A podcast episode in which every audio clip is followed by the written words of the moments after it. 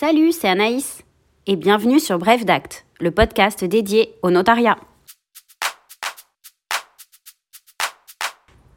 Cette semaine, on se retrouve pour parler droit des successions et notamment pour vous présenter l'articulation entre deux notions, le droit de retour conventionnel et le droit de retour légal des pères et mères. Vous êtes prêts? C'est parti Alors déjà, le droit de retour légal des pères et mères, c'est quoi?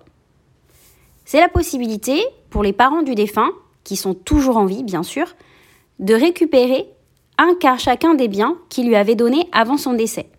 Attention, pour que ce droit puisse s'appliquer, le défunt ne doit pas avoir de descendants. Ce droit de retour légal, comme son nom l'indique, trouve son origine dans la loi. Il a été inventé pour venir compenser la disparition de la réserve héréditaire des parents. Et oui, avant, les pères et mères étaient eux aussi des héritiers réservataires, au même titre que les enfants. Mais depuis 2006, c'est fini. Normalement, ce droit s'exerce en nature, c'est-à-dire que les pères et mères auront le quart chacun du bien dans leur patrimoine. Mais ils peuvent aussi exercer ce droit en valeur, et dans ce cas, ils encaisseront des liquidités. Le droit de retour légal est d'ordre public. Ça signifie qu'il est impossible de le contourner avec un testament ou une donation entre époux. Il s'appliquera quoi qu'il arrive, et les parents ne peuvent pas y renoncer avant le décès de leur enfant, car c'est un droit successoral.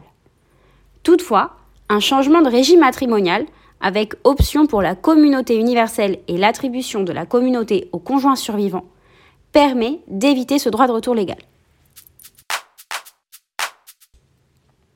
Le droit de retour conventionnel, quant à lui, c'est presque la même chose. Sauf qu'au lieu de récupérer le quart chacun, alors ils récupéreront la totalité des biens qu'ils ont donnés au défunt avant son décès. Le droit de retour conventionnel trouve nécessairement son origine dans un contrat. C'est une clause que l'on va insérer dans un acte de donation. Et comme ce droit va systématiquement concerner un bien immobilier, la donation devra donc avoir la forme authentique et être reçue par un notaire.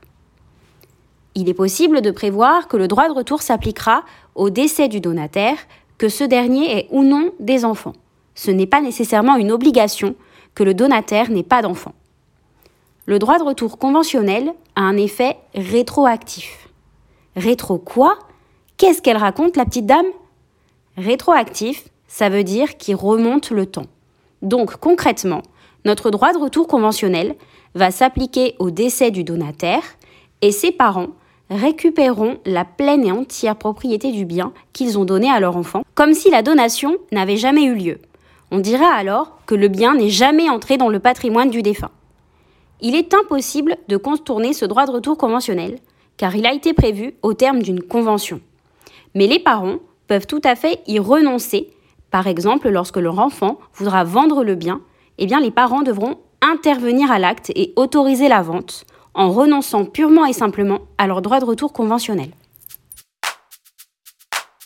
Même si normalement ce sont les parents qui partent avant les enfants, en pratique, il est tout à fait possible de rencontrer le droit de retour des pères et mères, qu'il soit légal ou conventionnel, dans une succession.